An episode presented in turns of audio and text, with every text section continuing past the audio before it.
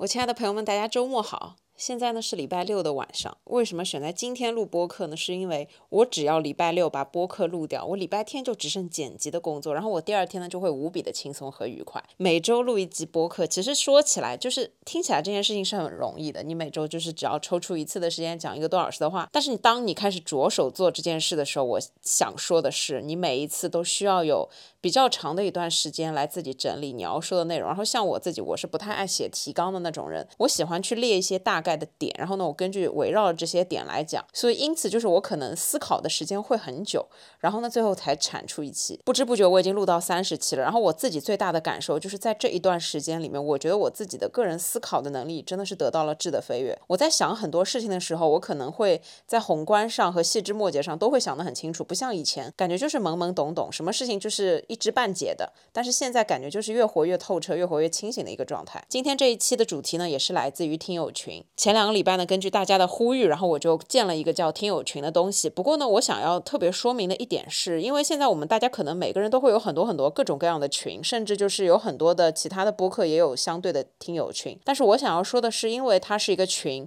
就是我们每个人在里面的一种表达，构成了整个群的一个氛围。所以这不是一个就是单一的一个人想要怎么样就可以怎么样的一个事情，这是一个社群，这是一个靠大家来共同维护的。当然，我先肯定的是，在做听友群之前，我也有很多的我想。说我有没有那么多的时间去跟大家交流？这个群到底它存在的意义是什么？最后会不会就变成那种非常水的、没有什么营养的地方？但是我发现现在目前看来，我们在群里面的这个氛围还是比较好的，就是大家发一些吃的东西，比较日常的东西，比较接近生活的东西。因为生活就是我们自己每个人的生活，就是这些事情啊，早上起来上班，然后下班。做一日三餐，然后就很普通很日常。当然呢，也有一些听友会在里面提出一些问题，那同样有经验的朋友就可以来回答。我觉得这是一个比较好的氛围。另外呢，就是我觉得相对在一个没有。那么大压力的情况之下，让大家去畅所欲言，我觉得这个比较重要。就是我们有时候因为手机里面有很多的工作群，甚至有很多的朋友群，但这些朋友可能就是没有办法彼此理解，或者就是最近这段时间没有彼此的更新情况，就是不是相互了解的。你偶尔去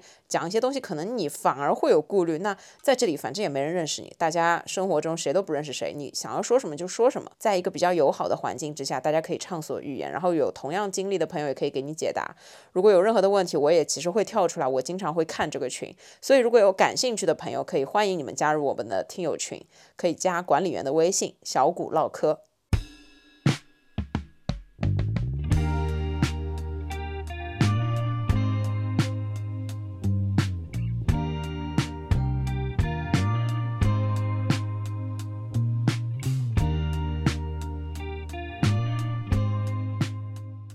今天我想来分享的这个主题呢，是关于年龄焦虑的。这是之前一个听友在群里面讲的，他想听的一个主题。我自己觉得呢，这个主题也是我自己想要讲的一个东西，就是关于年龄这一方面的焦虑。其实以前我觉得这一。件事情是根本不会发生的，就是在我念大学的时候，哪有什么年龄焦虑这件事情？但反而是现在越来越多的各种各样的事情都会把年龄跟挂钩，就比方说工作和年龄挂钩，你的感情状况和你的年龄挂钩，你的工资和你的年龄挂钩，然后越来越多现在把年龄作为一种标签化了之后，我们反而会觉得二十岁应该活成什么样子，三十岁应该活成什么样子，四十岁应该活成什么样子，然后就会被贴了标签，就会觉得说好像我我是这个。年龄，但是我没有达到这个成就，是不是我不行？是不是我很失败？这些事情带来很多的年龄焦虑。所以呢，今天我会先从年龄焦虑到底从哪儿来，它是怎么会现在充斥在我们的生活中。后面呢，我想跟大家分享一下关于对抗年龄焦虑，我们应该要怎么办。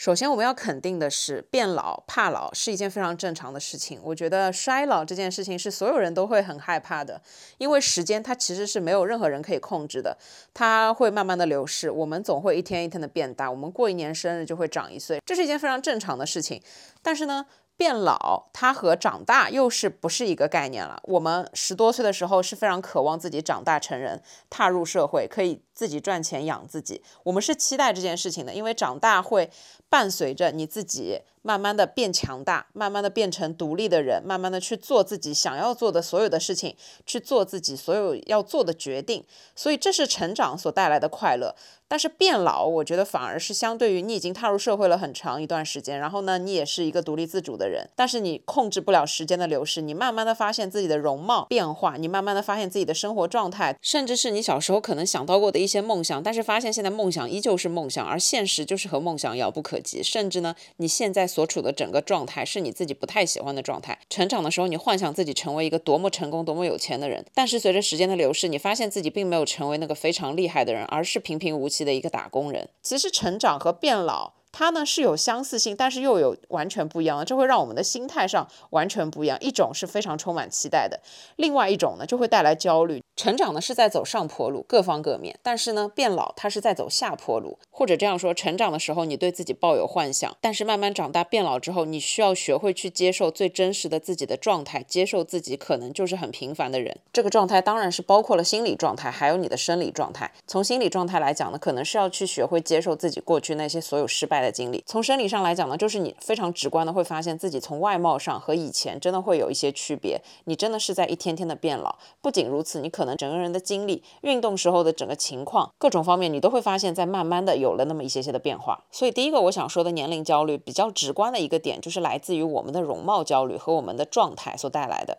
我现在呢想一想，我觉得我这两年的状态稍微和前几年有点不一样，因为我现在已经三十三了，对，今年过了生日就是正式的三十三了。虽然现在生日还没过，我还可以强调说自己是三十二，对吧？Anyway，我现在是有那么一点点的年龄焦虑。一方面呢，是因为我自己真正的意识到我的皮肤的状态也好，整个人的长相也好，和我以前在照片里面看到的那个状态真的是。不太一样，虽然我不太会去看以前的那些照片了，因为我觉得过去的就过去了。我每天照镜子看的是新鲜的、今天的自己，这个才是最重要的。今天的状态胜过一切。虽然，但是我偶尔翻出以前的照片来的时候，我还是会觉得以前的脸上充满胶原蛋白。在那一刻，我就会觉得说，嗯，是不是要去做一些调整，或者说是不是要去买一些高档的护肤品来抗衰老呢？但是其实这个想法，我通常想到这件事情，这个想法只会在脑子里面出现一瞬间，下一个瞬间就立刻被现实生活中我要处理的事情给淹没了，所以就也没工夫去想这件事情。但是呢，我其实内心是什么想法？我觉得这件事情是没有办法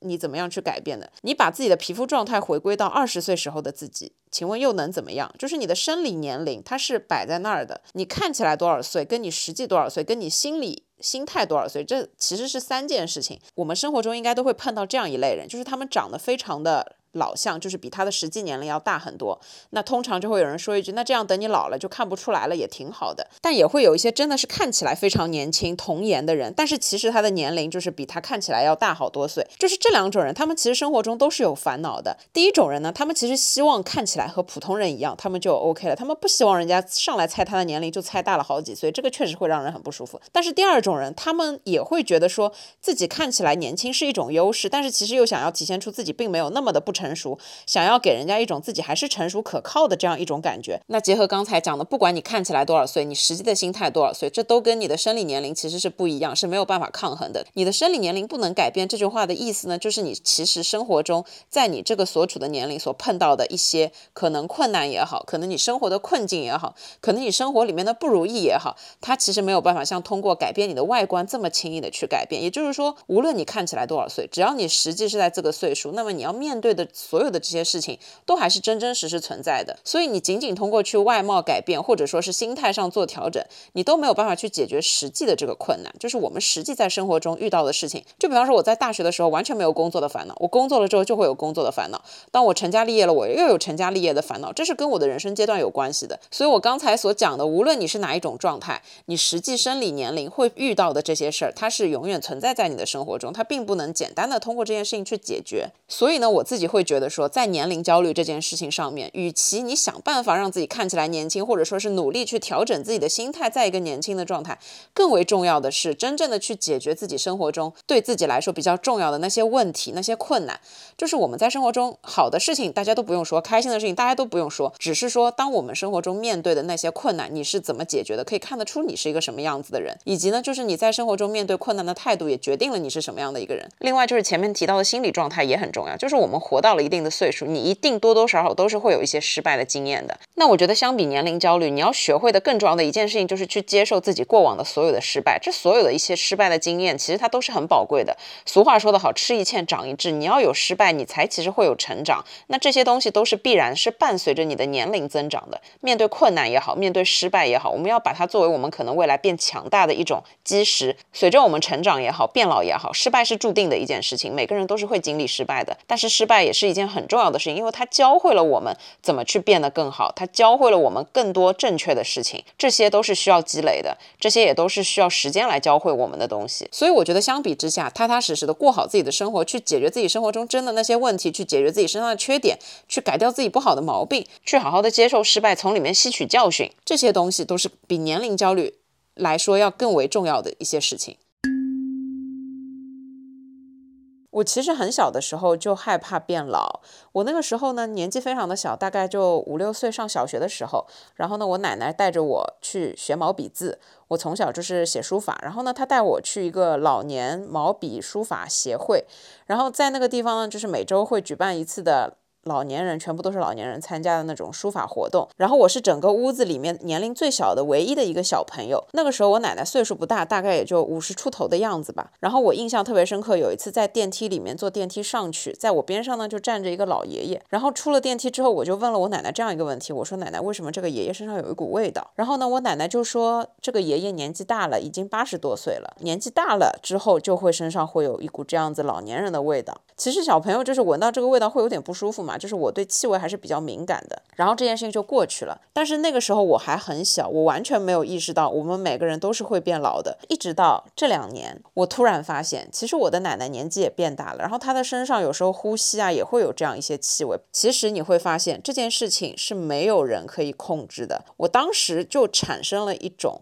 对于年龄的恐惧，因为我当时其实想不到我有一天也会变成八十岁，所以我觉得人对于衰老的害怕，这是一件非常正常的，这是一个非常合理的一个情绪。但只是说你不要因为害怕就产生焦虑，因为从本质上来讲，没有人可以控制时间。但是除了时间之外的所有事情，其实我们都是可以控制的。但是呢，我觉得我自己的心态很有意思的是，我其实在我三十岁不到的时候，我就非常开始期待退休这件事情。我说白了，我真的是一个渴望退休生活的人。我觉得我自己。以前是一个非常安于现状的人，我觉得我并不会去做一些超出我自己认知范围的有带有挑战性质的事情。所以其实我是差不多在我大概二十七八岁过生日的时候，我就有写过一句文案，说又离退休近了一岁。因为我当时就是真的整个心态啊，就特别想要退休。其实包括现在也是。所以基于我很想要退休这件事情，其实年龄对于我来说，它是一件好事。就是变老这件事情，它其实是我的人生目标之一，因为我有一个。非常幼稚的想法。当我的年龄到了一定的程度，我变得足够老，我就可以退休，正儿八经的不用上班了。我可能真的是一个天生的乐天派，然后我就会觉得退休这件事情，它有一个前提就是变老，所以我可以接受变老这件事情。因此呢，我其实没有太强的说，因为年龄所带来的这一方面的焦虑。与其想象到你自己四五十岁，甚至七八十岁的时候产生的这种焦虑，还不如就接受它。焦虑在本质上面其实可能帮不到你，没有任何的用处。但是呢，你在害怕变老的时候，你可能会不由自主的去做一些事情，就比方说，我会想说，我退休了之后，我一定要种种花、养养草，或者是还是要坚持看看书、读读报等等的。甚至呢，我会看一些，比方说怎么预防阿兹海默啊等等的，去搞清楚这些状况。就是我觉得这可能是害怕、恐惧所带给我的一些动力。但是纯焦虑，我认为与其焦虑，你还不如就是接受自己会变老这件事情。因为有一句话不是这么说吗？改变你可以改变的。接受你不能改变的。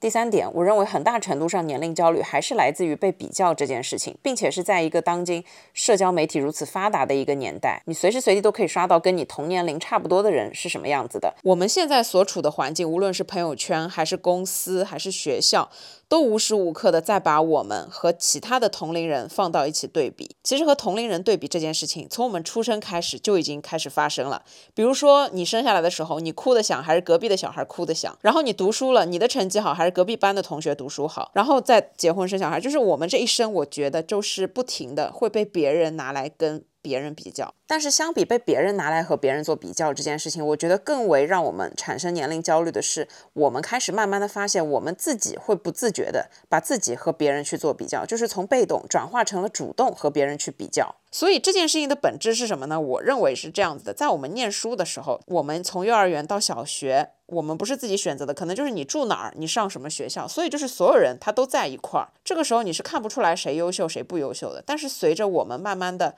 长大，我们开始考中学、初中、高中、大学，这时候开始呢，就是要根据你的成绩。来排序、来做筛选的时候，就有了一个东西叫做同质化分层。这个东西就是你要一本线的，你上同样的大学；二本的，那你就是在二本的环境里面。这个时候开始，你是靠自己的能力去被筛选的，然后差不多能力的小孩就会被放到一起。这也就是反过来说，为什么学习如此重要啊？是因为当你没有学习能力，当你学习成绩不好，那你可能未来就会和同样不怎么优秀的人分到一起。但是如果你足够努力，你考上了一本二本，你就会和相对优秀和你自己自身条件差不多的人在一块儿。所以，当有了成绩相对应的分数筛选机制之后，你会发现自己好像如果不努力、不认真读书，你就很容易发现自己是不好、不优秀的。因为我觉得，相对于在幼儿园、小学的时候，你在一个比较泛的环境里面，你可能觉得你自己所处的环境就是这个样子，大家都是这个样子，你不会有这种非常深刻的被比较的感觉。但是呢，当你通过自己考试成绩、自己的分数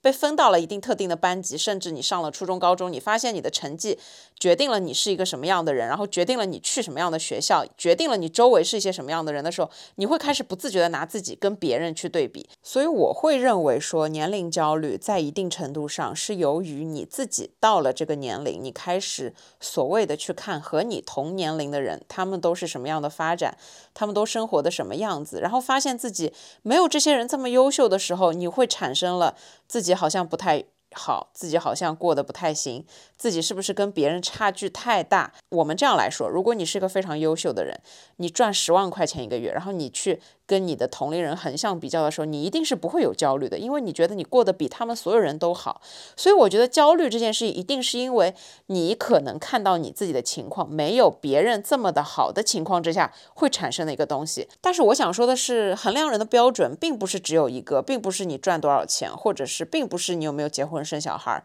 我觉得这个是非常单一的，没有办法去定性一个人。你并不能因为自己的某一方面不如另外一个人，就认为自己不好。你要从整体来看，就比方说，我有一天跟我的朋友出去吃饭，然后呢，她其实是一个工作各方面成就都非常高的一个女性，然后呢，她长得其实也挺好看的。她呢，真的是属于非常会搞事业的那一种，年入真的就是过百万。然后呢，她说她一年就是奖励自己，给自己买三个爱马仕这个样子。然后呢，她最近一段时间又换了车，就是这个车也不便宜。所以在我看来，她已经是一个非常成功的我们这个年龄的女性了。在这样的一个情况之下，我也会不自觉的去跟她对比。我心想说，我第一次听到一个女生可以自己。靠自己的工资一年买三个爱马仕的时候，我其实是有一点震惊的，因为这确实是看起来自己事业非常成功的一个标志。但是我会立马转念一想，我不需要三个爱马仕，所以还好。我虽然赚不到三个爱马仕的钱，但是因为我不需要买三个爱马仕，所以我在这一方面看起来，我觉得我跟他也没有差很多，我也没有觉得说我比他失败，或者说他比我成功很多很多，因为我们的需求是不一样的。但是呢，他又有很大的一个问题，就是他之前在感情上面受过很大的伤，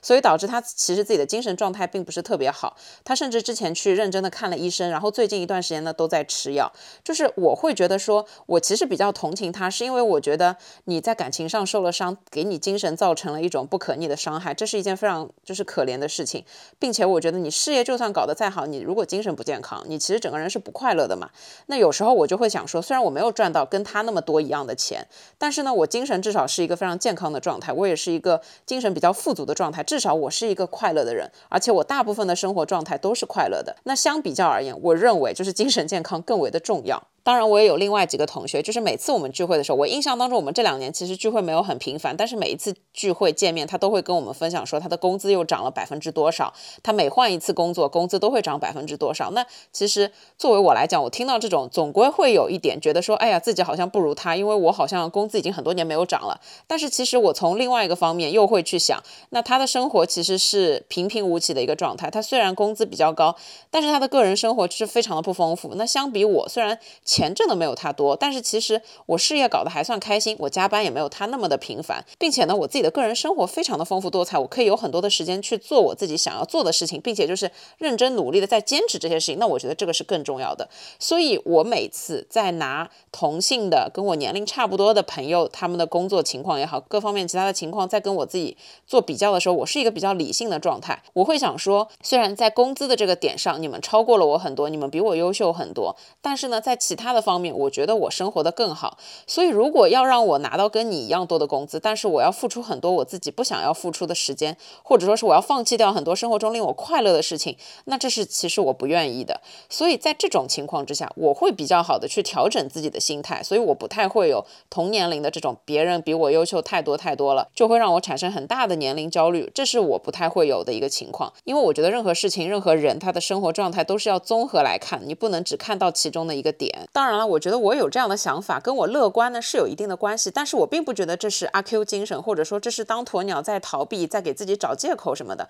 我并不觉得，我只是觉得我学会了去理性的看待一些问题。就是我在单一看到一件事情别人做的比我好的时候，我会去想，首先我自己有没有问题？那如果我自己没有问题，我觉得我自己也够努力了，那么我就会综合来看，在其他的方面也是同样有舍有得的。所以，如果我要向他靠齐，那我可能需要做的是，不仅仅是是自己要很努力，可能我要放弃掉一些令我快乐的东西。那我达成了和他一样的这个条件，我是不是会比现在更好，或者说会比现在更快乐呢？如果单一的从你赚多少钱这件事情上面去思考，我觉得这是没有意义的。你衡量的还是金钱和工作带给你的整个人的价值提升，以及就是你有没有办法去平衡你自己的个人生活和爱好。我觉得这是更为重要的。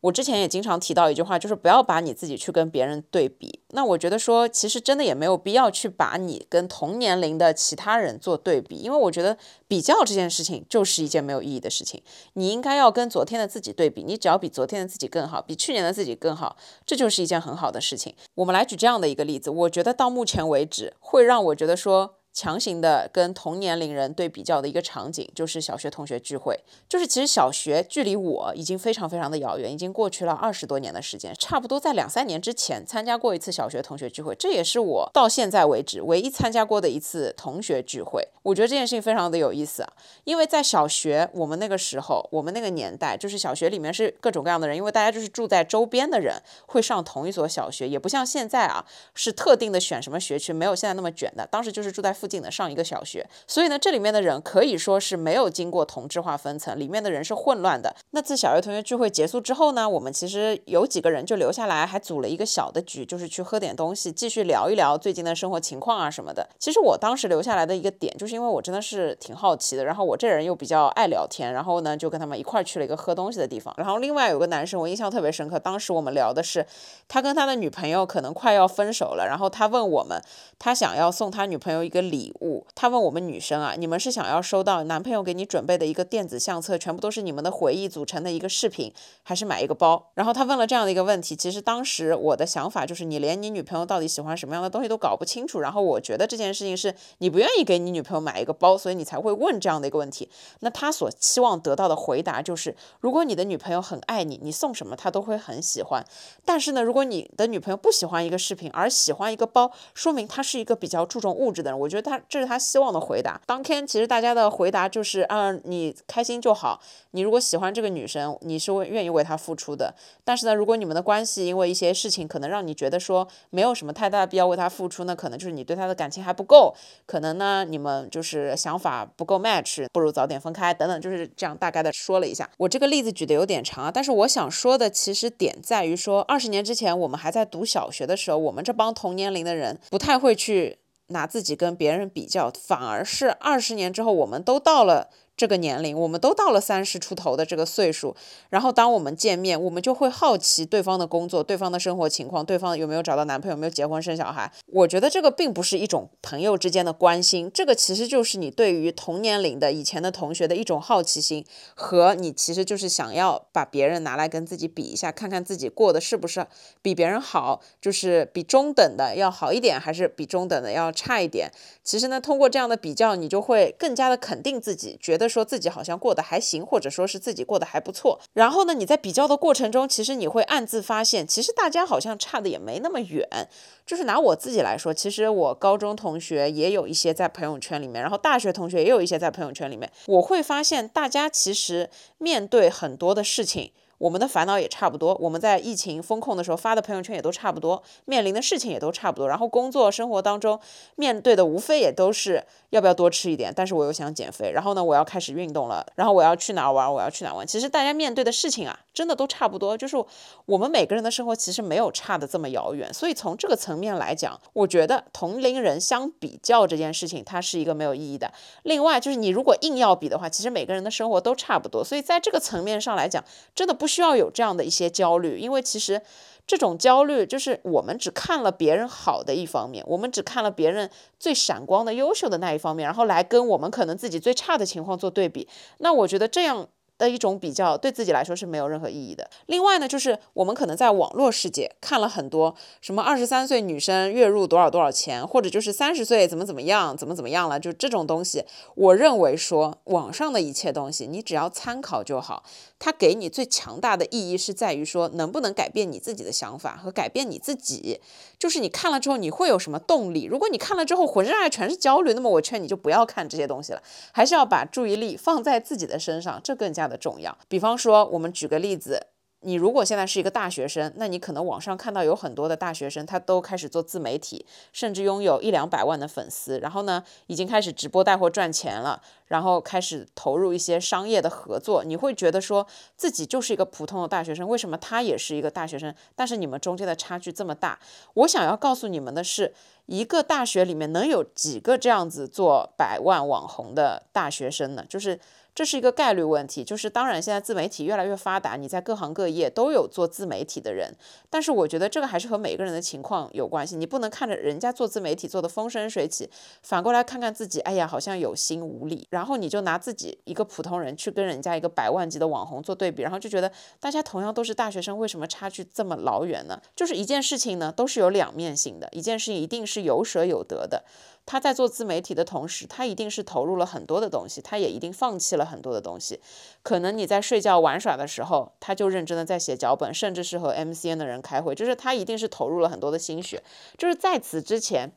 他肯定是投入了更多你没有办法想象的东西，他才能达到今天的这一步。不可能说是什么天上掉了一个馅饼下来，就是你任何事情成功的前提都是要付出努力的。但是你不能盲目的直接拿你们两个人的结果去做一个对比，因为你忽略掉所有过程的这一些对比，它是一个不公平的状态。所以我觉得在这个层面来讲，虽然可能你们的年龄一样，但是这是你们唯一一样的一个地方，剩下的一切你们可能都不一样，所以没有办法去拿你们两种人生去做一个对。比，所以这一方面带来的焦虑，我觉得就是没有必要。还有就是我们有时候在看网上别人的那些生活，就是我也经常会刷到有一些什么独居日常，就会觉得人家生活的好滋润、好精致啊，就是井井有条的，就是真的就是特别的精致。为什么我自己做饭，我虽然会做饭，但是其实我做的饭我不觉得很精致，就是和那些画面呈现感觉、质感看比起来都非常完美的那一些日常视频比起来，我自己的。视频我甚至觉得就是粗制滥造，但是我想说的是，我的生活是真真实实的生活，人家的生活可能也是真实的，但是我只是说，我不能以为我看到的这些东西就是他生活的全部真实的样子。就我不排除说他家有三张桌子，两张桌子是用来拍视频的，一张桌子是用来他实际吃饭，就是这些东西你是没有办法去深思的。所以这些想法，我觉得就不要有，就是你过好你自己的生活，你从他的视频里面去获取一些对你有用的东西，这个是最重要的。但是如如如果看了会让你焦虑的东西，我还是这句话，你就少看一点。你看什么东西是你自己可以决定的。你看到不喜欢的，长按不推荐，这这就可以了，非常的简单。你要成为你自己生活的主人。我们每个人刷社交媒体，我们要成为社交媒体的主人，不要被他牵着鼻子走。他给你推什么你就看什么吗？其实不是的，我们每个人都是有选择的权利的。所以在这一方面看来，如果你是在跟网上的一些这种。标签化的东西挂钩，你觉得带来了一些年龄的焦虑？我觉得你要好好的想一想，就是你真实的生活是什么样子？你有没有为你自己的生活付出努力？你有没有为你自己付出努力？这个是最重要的。你不能看到什么就拿你们两个人的结果去做比较，这是不公平也是不合理的。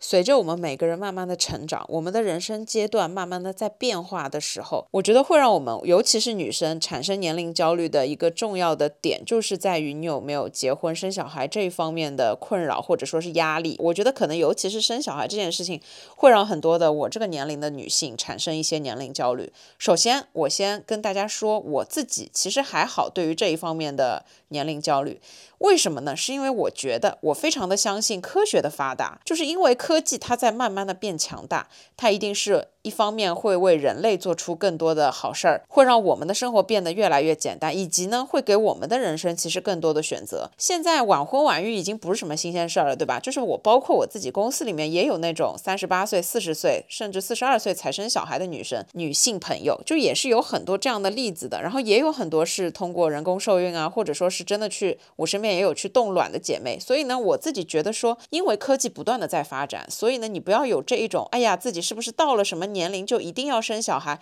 如果过了这个年龄，是不是不好呀？这一方面的焦虑啊，我觉得你要有这一方面的焦虑，你整一个人是没有办法理性的去思考自己的一生。你可能会真的为了生小孩，然后去火速的找一个男人，然后就结婚生小孩。但是其实这件事情对你的人生可能会产生颠覆性的影响，就是这不是一个理性的事情。所以我觉得相比较生小孩这一方面的焦虑，我觉得还是过好自己的日子会比较的重要。而且其实结婚生子对于任何人来说，他都没有办法去作为衡量一个人是不是成功的一个标志。我们虽然说到了一定的年龄，你应该要做一个年龄该做的事情，那前提是你遇到了对的人，你才去做对的事情。如果你连对的人都没有遇到，那你怎么去做后面的这件事情呢？所以我觉得相比较而言。在生小孩、结婚这件事情上面，我其实还好，没有这一方面的年龄焦虑啊。当时这个听友他在群里面讲的呢，其实就是跟年龄焦虑和结婚生子被催婚这一方面来挂钩。那我想说的是，你要把这两件事情区分开来。年龄焦虑它就是年龄焦虑，但是呢，被催婚。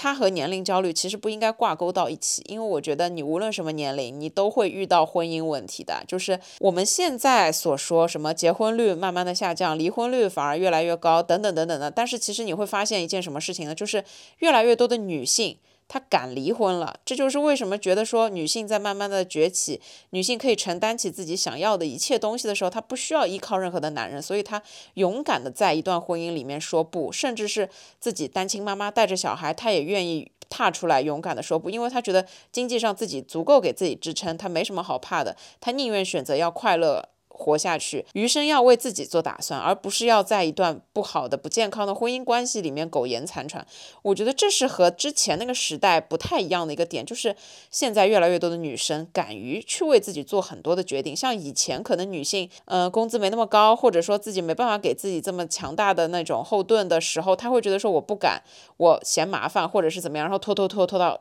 后面就五六十岁了。我今天早上刷到一个短视频，真的特别有意思，是一个年纪非常大的老奶奶在跟另外一个人分享说，她自己的老伴跟她离婚，然后选择跟比自己小三十岁的女的在一块儿，就是老年相亲角，你们知道吧？就是很搞笑的是，这件事情让我打开了一个思路是什么呢？就是无论你在什么年纪，你都可能会遇到婚姻的问题。你遇到了婚姻的问题之后，你肯定还是要去解决这个问题。所以这跟年龄已经不搭嘎了，就是这跟年龄已经没有任何的关系了。你三十几岁的时候。没有办法去选择一个好的男人结婚生小孩，我觉得这件事情相比你六十岁了要跟老伴分开，老伴选了个比你小三十岁的，我觉得这两件事情放在一块儿，当然是三十岁继续单身更好了，对不对？你六十岁碰到了那些事情，然后你中间这三十年，你们可以想象嘛？你每天要过什么样的日子？然后等到你好不容易熬到了六七十岁了，你的老伴出轨了。然后跟你离了婚，然后你又跑到老年相亲角去，我觉得跟这件事情相比啊，你在三十多岁的时候没有结婚，没有生小孩，或者是怎么样，没有遇到合适的对象，从另外一个方面来讲，这是很多可能已婚人士非常羡慕的一个状态，单身的状态是一个非常令人羡慕的黄金状态。所以我觉得年龄焦虑要跟被催婚这件事情区分开来，结婚生小孩所带来的后面的那些烦恼啊，其实是相比较年龄焦虑，年龄焦虑是一件非常非常小的事情。随着我们慢慢的成长，人生的阶段在改变，其实与此同时，我们自己的经历也是在慢慢的变多、慢慢的增长的一个趋势。你自己活到了一定的岁数，你其实可以想一想自己那么多年。一路是怎么走过来的？你遇到的哪一些人？你的什么样的人生经历，可能突然让你有了一种打开的感觉？甚至是你经历了一段不怎么成功的情感，但是呢，你反而看开了很多的事情。我觉得这一些经历都是我们人生中最宝贵的东西。就是拿我自己来说，我相比我自己二十多岁。大学刚毕业、刚踏入社会的那个状态，我非常非常喜欢我现在的这个状态，我一点都不怀念过去，因为现在的我更乐观、更开朗、更善于人际沟通、更善于人际交往，甚至我在工作中也可以完成的更出色，甚至我觉得我现在的能力也比之前要强很多。我看待事物的方式、看待这个世界的角度，都跟之前比有了质的飞跃。我非常喜欢我现在自己的状态，所以我并不觉得说我现在的状态是能。让我有年龄焦虑的状态，我反而觉得这是我的黄金年龄。当然了，我说这个话的前提是因为我其实三十多岁，我不知道再过十年我自己的心态会怎么样。因为我其实这件事情想象不到啊，我不到了那个时候，我怎么会知道自己的心态什么样？所以我是不会有这样的年龄焦虑。但是我知道自己会有那一天到来，所以就是展望未来的这样一种想法，就会让我觉得说没什么年龄好焦虑的。而且我觉得我现在的一个生活的状态就真的挺好的，我非常喜欢我现在的各种各样的状态。虽然我也有 emo 的时候。对吧？但这个我们先不去说它，就是我认为我到目前为止，可能就真的是这两年，因为工作啊各种各样环境的关系，让我成长了很多。就是我的这一些成长。是我人生阶段中最重要的东西。然后呢，我所有经历过来的这些事情，都让我处在一个保持慢慢成长的一个状态，就是一根慢慢向上的曲线。所以呢，我会觉得说，我因为在慢慢的向上，所以我没有什么太大的年龄的焦虑，因为我觉得这和我的阅历、和我丰富的知识啊，和我收获的所有的东西是成正比的。那么从这个方面来讲，年龄它就是一个。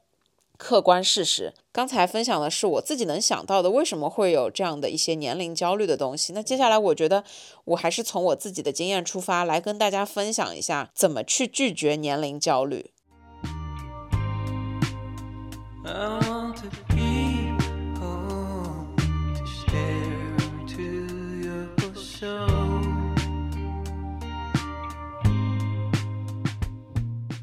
首先，最重要的一个点，一定是你要有一个健康的身体。健康的身体是所有一切的根源。我们在害怕变老的时候，其实害怕的是自己的健康状态每况愈下，其实是担心自己的身体情况不如从前。因为当你开始生病，比方说你有很多的这一类病痛的困扰的时候，你确实生活的重心会整个偏移，你会没有任何的心思去做其他。感兴趣的事情，你甚至整天就是在往医院跑，因为你在被病痛折磨的时候，你没有一个健康的身体来支撑你做任何的事情。所以，就是有健康的身体是一个非常非常重要的前提。我们前面也讲了，时间它是没有人可以去控制的，但是呢，我们人是可以去控制自己的行为的。为什么我们一直倡导说二三十岁的年轻人要从现在这一刻开始？珍惜自己的身体，你要早睡早起，少熬夜，吃得干净一点，保持健康，运动的一个状态很重要。是因为当你坚持了这样的一种状态，十年、二十年之后，你会发现有质的变化。就是说，如果你是熬夜二十年之后，那你的身体肯定是跟一个早睡早起的人完全完全不一样的。我们再说，人老了之后，有很多的不好的事情会发生，你需要一个伴侣。比方说，我妈经常说的一句话就是：“等你六十多岁的时候生病了，都没有人来看你一眼，都没有人陪你去医院。”就这个是很戳我的一个点，确实这是一个客观存在的事实。我是一个非常害怕生病的人，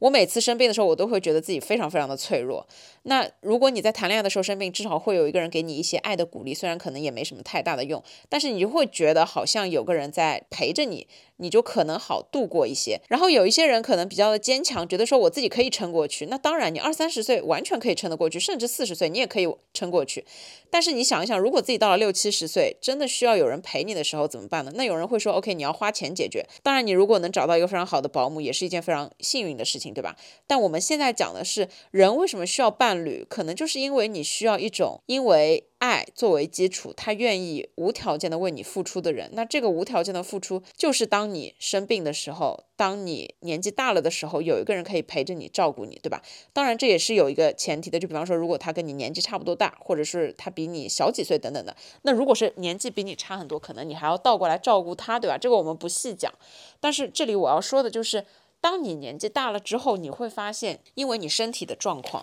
所以。你可能真的需要有一个人来陪你，所以我这里要说的是，拒绝年龄焦虑最重要的点就是保证自己有一个健康的身体，这样你到了六十岁依旧会跟二三十岁的时候没有太大的区别。我在健身房里面碰到过年纪最大的一个老爷爷，他已经快要七十岁了，但他告诉我他每天坚持在健身房三个小时。当然，他这个三个小时不是说一直在运动啊，他这个三小小时就是包括了中间的组间休息。他可能练无氧，就是不像年轻人组间休息很短，他可能组间休息会稍微长一点，每一个动作跟每一个动作中间休息个五分钟这个样子，所以他加起来可能训练的总时长是三个小时左右。但是呢，这个老爷爷看起来真的就是身体非常的棒。那我心想说，他有这么健康的身体，其实他的选择就比他的同年同年龄人要多很多。同样的七十多岁，你可能每天都在跑医院，甚至你已经卧床不起，需要有人照顾。但是他可以每天在健身房泡两三个小时，还可以正常的跟我们这些年轻人社交聊天，去了解这个社会，了解现在正在发生一些什么事情。他很时髦的，他的心态也特别的年轻，所以我觉得不管怎么样。从现在开始，从你们听到我现在这一条播客开始，珍爱自己的身体，保证自己的身体健康，这个一定是所有事情的前提。什么要钱还是要身体，这个根本就是伪命题，完全不用问，肯定是要身体。你有了身体才有钱，身体是一切东西的根本。你没有身体，你有那么多钱，你真的上哪儿去花？你都没地方花钱，你只能在医院砸钱。无论你处在什么样的情况，无论你现在是大学生也好，还是你是工作了的人，还是你可能年龄比我大也好，我真的觉得你从现在开始都来得及。注重自己的身体健康，这是世界上最重要的事情。第二件事，我觉得很重要的是，当你有了年龄焦虑的时候，那我们肯定会在社交媒体上面去看一些自媒体的博主的分享。我自己的建议呢，是去找一些跟你年龄差不太多的同性别的榜样。当然，异性的榜样也很好，但是我觉得我作为女性来讲，我肯定是会去多看一些我自己同年龄的那些女性榜样，可能是很多的健身博主，跟我年龄差距可能没那么大，可能比我大个几岁，可能比我小个几岁，又或者说是一些就是知识非常丰富的，经常做分享的，就像我之前提的小林说，我就很喜欢他，找这一些同年龄的榜样去看他们的生活是什么样子的。你现在让我说名字，我可能一时说不出来，但是呢，我自己可能看的比较多的是一些国外的博主，就。真的年龄跟我差不太多，然后生活的情况也差不太多，每天就是上班下班，然后自己弄弄饭，然后呢去去健身房，就是我就是很喜欢看这一类的生活分享，因为我觉得大家的生活就比较的同频，比较的接近。那我觉得我再过两年，可能跟他们也是差不多的这样一种生活状态。我这里想说的是，去找一些优质女性的，跟你年龄可能差别没那么大，甚至比你大个几岁，当然也都可以，拿他们作为你的一个榜样，一个目标，一个你要去努力成为的一个榜样的存。存在，因为我觉得就是你面对未知的东西，我觉得克服未知带来恐惧和焦虑最好的一个方法就是去直面它，以及去提前预习，就像是我们做很多的事情要花时间去做功课一样的。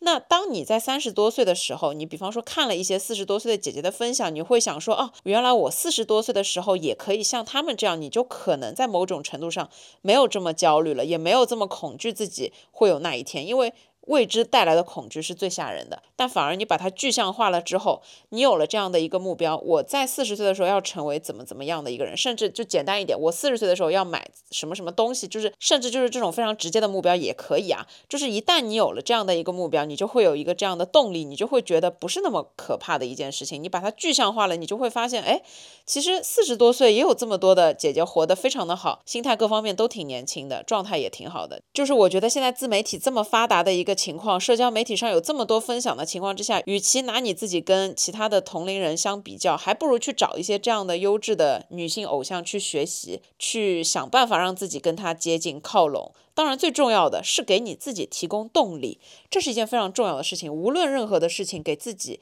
提供动力的来源，让自己找到动力，这是所有事情的开始。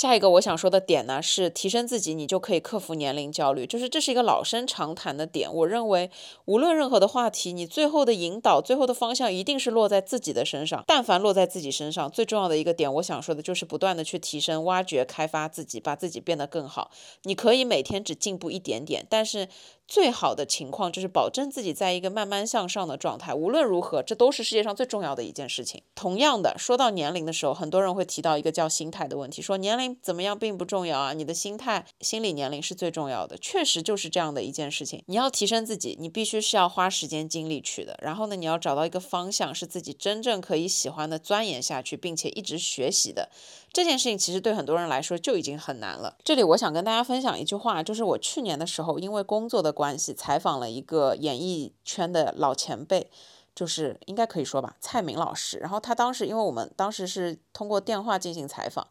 然后他说了一句话让我印象特别深刻，我拿纸笔把这句话记下来了。我们当时呢有问到说一个问题，就是关于好奇心。然后呢，蔡明老师当时是这样回答的，他说他是认为好奇心是非常重要的一件事情，他是对于很多的事情都是有好奇心的，因为没有好奇心你就没有进步，所以呢他要保持好奇心。我觉得这句话哦。就是很大程度上。给了我很多的启发，就是我们在说提升自己，我们在说心态如何保持年轻的时候，最重要的一个前提其实就是好奇心。你有了好奇心，你就会去认真的钻研。就像是我，我对于健身，我对于减肥，我好奇，所以我才会去研究。我研究了，我才发现原来有这么多的东西是值得研究的。原来我要花这么多的时间去学习这些东西，就是它并不是一个简单的看起来的一个。概括性的一个东西，减肥它并不是减肥两个字，它背后包含的是很多很多各种各样你需要去研究和钻研的东西。然后好奇是第一步。所以我觉得蔡明老师讲的真的很对，任何事情你要保证你自己有好奇心，你才会有进步。所以提升自己也是一样的，无论你在什么年龄，只要你有好奇心，你就可以去研究。只要你研究了，或多或少都会对你自己有所收获，都会让你某种程度去提高自己。所以你一直在保持好奇心，其实你的心态就一直是年轻的。为什么我们会说有代沟这件事情？就是因为有很多时候我们跟比自己年龄大很多的人去聊很多的东西，他们已经没有好奇心了，他们跟根本无所谓这个世界新的东西是什么，他们也根本无所谓你讲的这个东西他们不懂，他们甚至会说一句：“哎呀，我这些东西完全都没有听过。”然后就没有了。但是有好奇心的人会怎么做呢？就是哎，你跟我讲讲这个到底是什么呀？我想知道。或者呢，就是自己动动手指去网上查一下这个到底是什么意思。就是我们在讲很多的词语的缩写，什么 YYDS，就很多年纪大的人他们是不知道的嘛。但是他们也根本就不想去查，甚至你跟他解释，他们哦哦就过了，因为他们真的就是没有任何的。好奇心了，所以你只要有好奇心，你是在慢慢提高自己的一个状态，你会发现你就会放下年龄焦虑，因为你觉得年龄不重要，重要的是你有没有新学到一些东西，重要的是你有没有和这个世界在接轨。当然，我也不是说每个人都必须要知道这个世界在发生些什么东西，我们每个人好奇的点肯定是不一样的。但是呢，我只是说从年龄焦虑这件事情上面来说。如果你可以做到自己是在一个慢慢变好的一个方向，自己是在慢慢的去提升自己的一个方向，那么你的心态某种程度上就是年轻的。那只要你的心态年轻，你会觉得年龄这件事情真的没有所谓，你就会慢慢的去放下年龄焦虑。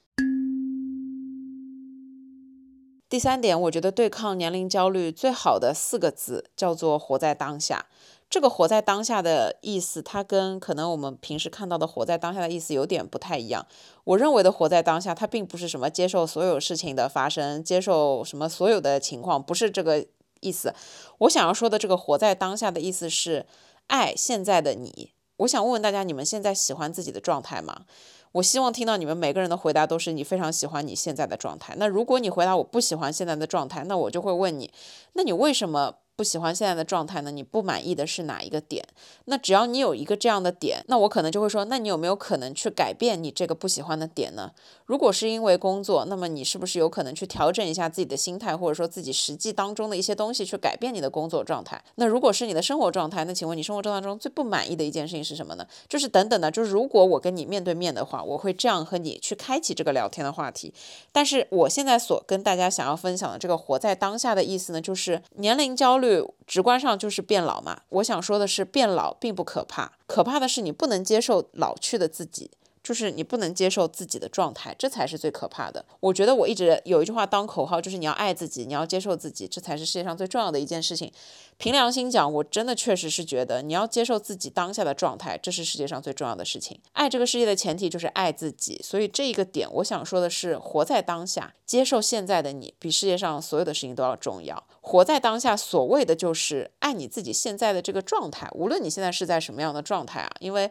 过去的事件是不能改变的，未来的东西也不可能预先的知道。但是你只有现在所处的这个状态是你可以去改变的。前面也说了，时间改变不了，你可以改变自己的行为，那你改变不了你自己的年龄，但是你可以改变。你现在做的事情，跟你后面要做的事情，以及你未来想做的事情，这些都是你其实可以触手可及，都是可以去做决定的事情。不瞒你们说，我前面其实在小红书上搜索了一下关于年龄焦虑这个关键字相对应的一些东西啊，没有看到什么特别的东西。但我看到周迅的一段访问，就是周迅说自己在照镜子的时候，发现自己的皱纹又变深了，怎么怎么样，就是想着要不要去弄一弄，然后下一秒他就会想着说，去你的，随便吧。爱怎么样就怎么样吧，我觉得，我觉得这个心态真的非常好，因为每一次，其实当我自己以前在照镜子的时候。我也会开始去思考，是不是今天哪里又多了一根皱纹，或者说是现在好像感觉笑起来这个法令纹又比以前更深了。我也肯定会去看到说这些东西，但是我觉得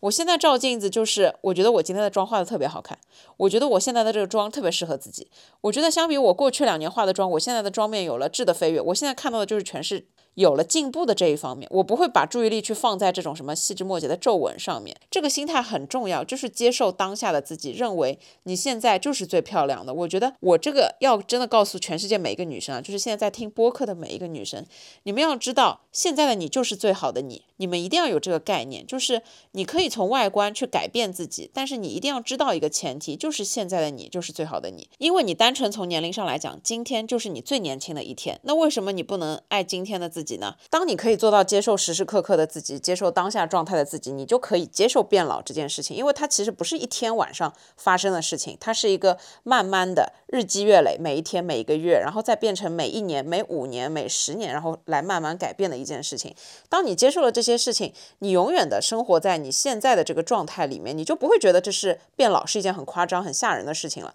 你不要去想太远的未来，你就想好你今天要做些什么，你今年要做一些什么。我觉得这这个相比起来，你想象啊，我四十岁的时候要怎么办？我五十岁的时候要怎么办？就比起去想那些太过于遥远、太。不着边际的事情，我觉得你规划好自己今年的事情，这是更加重要的。所以这件事情的本质就不在于变不变老，因为每个人都在变老，每个人每一天都在变老，都在随着时间的流逝变老。但是区别就在于你能不能接受变老的自己。有很多人接受自己变老，他就没有这方面的焦虑。变老是对全世界所有的人类都统一的一件事情，只是有人能接受，有人不能接受。所以我觉得无论何时何地，接受自己的状态，接受当下的自己，才是世界上最重要的事情。如果你有不满意的地方，那请你去付出努力去改变这些地方，而不是说你整天生活在焦虑之下，整天想着自己这个不够好，那个不如别人，就是这些东西都是没有意义的。去想一些比较。实际的东西，拿出纸和笔，把你不满意的地方写下来，然后在隔壁一栏呢写一下对策，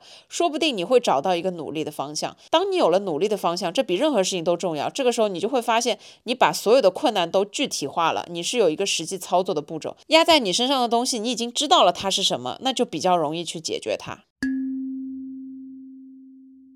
最后一点呢，我想说非常肤浅的一件事情，就是我昨天和我的朋友一起出去吃饭，他和我同年龄，甚至比我大一岁，但是呢，他很早就离开了我现在的这个。行业，所以呢，他其实现在工资各方面都比我高，然后感觉整个人呢，就是除了生活的一些琐事烦恼之外呢，其实其他的状态就还好。那我就问他有没有年龄焦虑，他回答我说他其实也有一点年龄焦虑，但他告诉我，他觉得克服年龄焦虑最好的一个方法，对于女生来说就是变有钱。那我来翻译一下，这个变有钱其实并不是让你赚到多少钱，而是在这边呼吁，就是每一个现在在听播客的女性朋友，就是一定要有一份。稳定的工作，稳定的收入，这个稳定的意思呢，是根据你们每个人的情况是不一样的。有人认为五千是稳定，有人认为两万是稳定，这个我们自己说了算，别人说了不算，不要去跟别人比较啊。就是根据你自己的能力，你能赚多少钱？我认为只要是一份正当的、长期的、稳定的，你们自己可以承受的工作，就是一份稳定的工作。所以在这个层面来讲，我们先不说好坏，你喜不喜欢离家事少。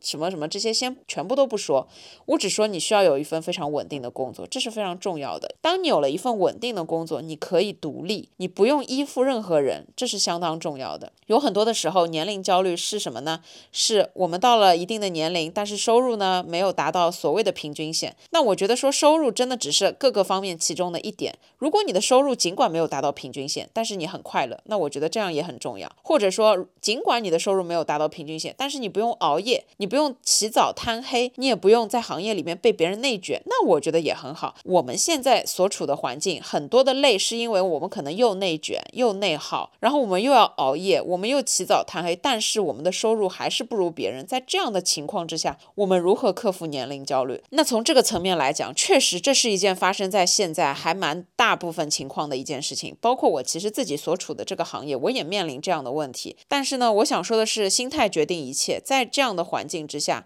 你肯定是先从自己的身上出发，你看自己能配到多少钱的工作。就是工作这个话题，我们以后慢慢来讲。我今天没有太深入展开去讲这件事情，我大概的讲一讲，就是你肯定先要去衡量自己能做一些什么事情。如果你的事情是可以被大部分人所替代的，那就没有独特性。那在这样的情况之下，你很难去找到一份。高薪的又是为你量身定做的职业，就是这种工作是不存在的。但是如果你的工作属性是不太容易被替代的，是有一定技术含量的，那可能你就算去不同的行业，它都会有这样的需求的。那这种情况呢，就会相对好解决一些。那我今天主要讲的是年龄焦虑嘛，我认为其实还是和你自己的选择有一定的关系。无论如何，你做任何事情的决定其实都不会太晚。如果你觉得自己学历不够，你就努力的去学习。当然。我自己是认同种一棵树最好的时间是十年前，其次是现在这一句话的。所以我认为，如果你觉得自己学历不够，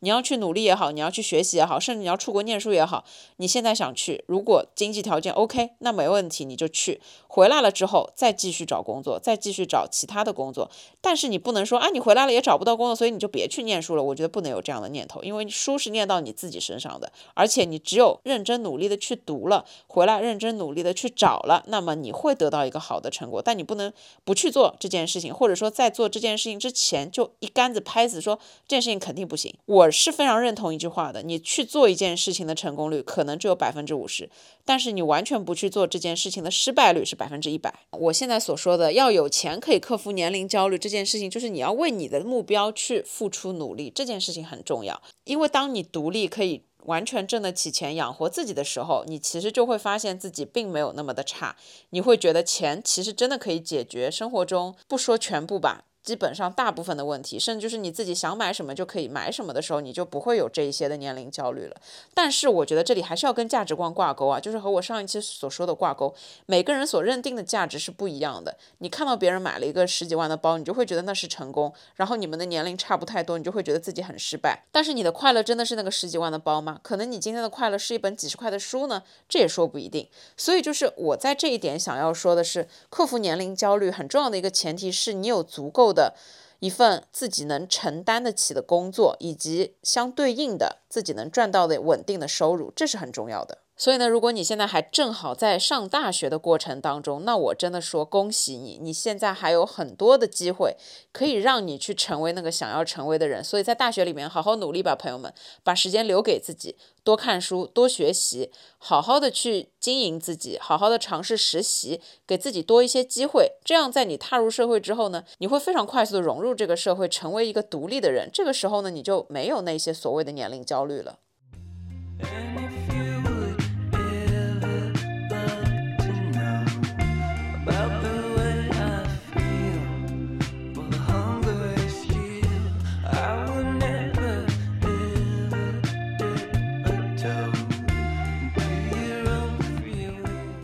接下来呢，让我来小小的总结一下。我觉得今天主要的分享呢，还是以我自己的经验为主，因为我自己觉得我其实没有太多的这一方面的年龄焦虑，是因为一方面，我觉得我和同龄人相比，虽然我前面说了不要和同龄人相比啊，那我现在客观的陈述一下，就是我觉得我在和同龄人比较的时候，我觉得自己就是一个非常普通的存在，我并不觉得我是一个非常顶尖的 top 的存在，但是呢，我也不会单一的去以有没有。男朋友有没有结婚，有没有生小孩来作为一个评定的标准？因为我认为你身处在自己当前的一个环境和状态之下，你喜欢自己当前的这个状态是世界上最独一无二、最重要的一件事情。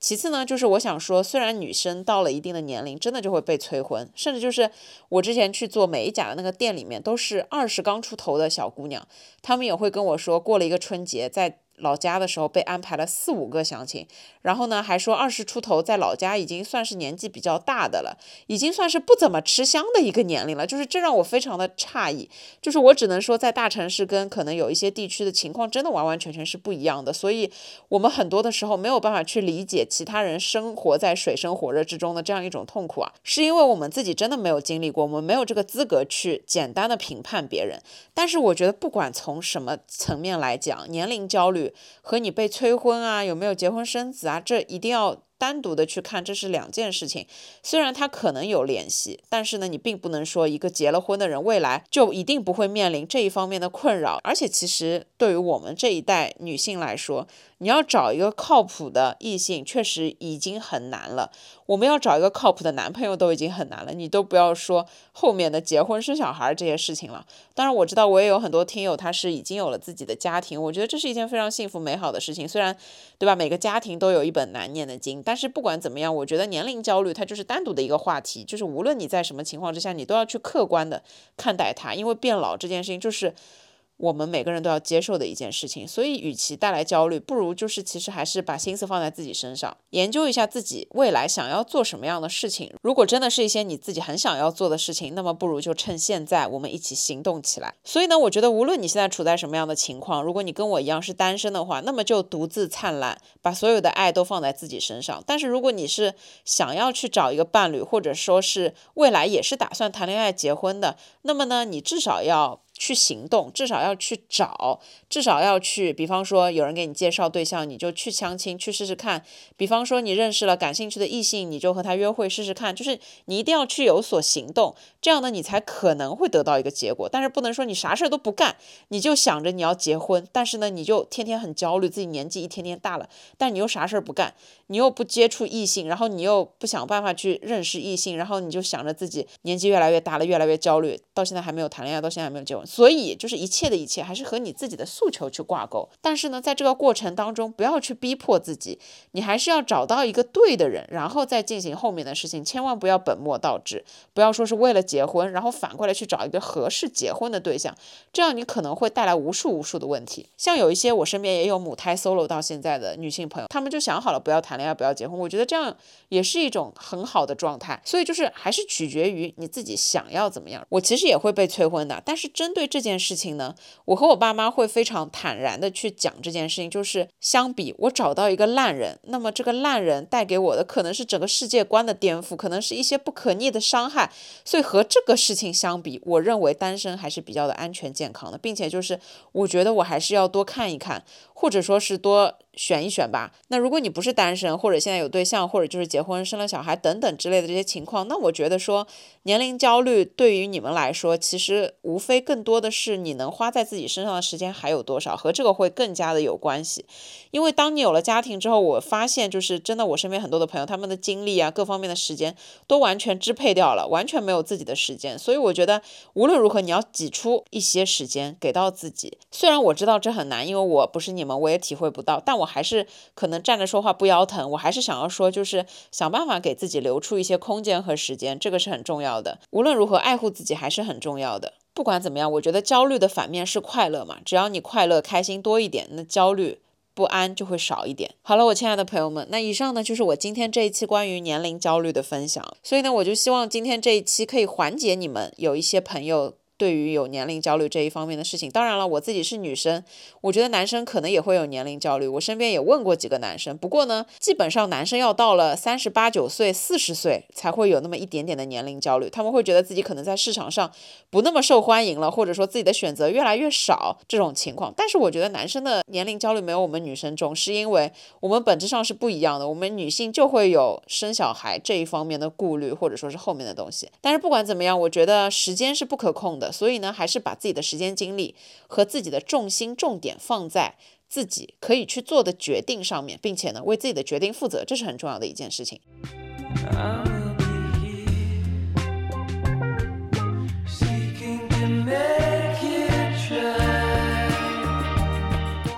好了，我亲爱的朋友们，那以上呢就是今天这一期分享，感谢大家收听。无论你们现在处在什么状态，都祝你们天天开心，祝你们有美好和通畅的一天。那我们就下一期再见吧，拜拜，爱你们。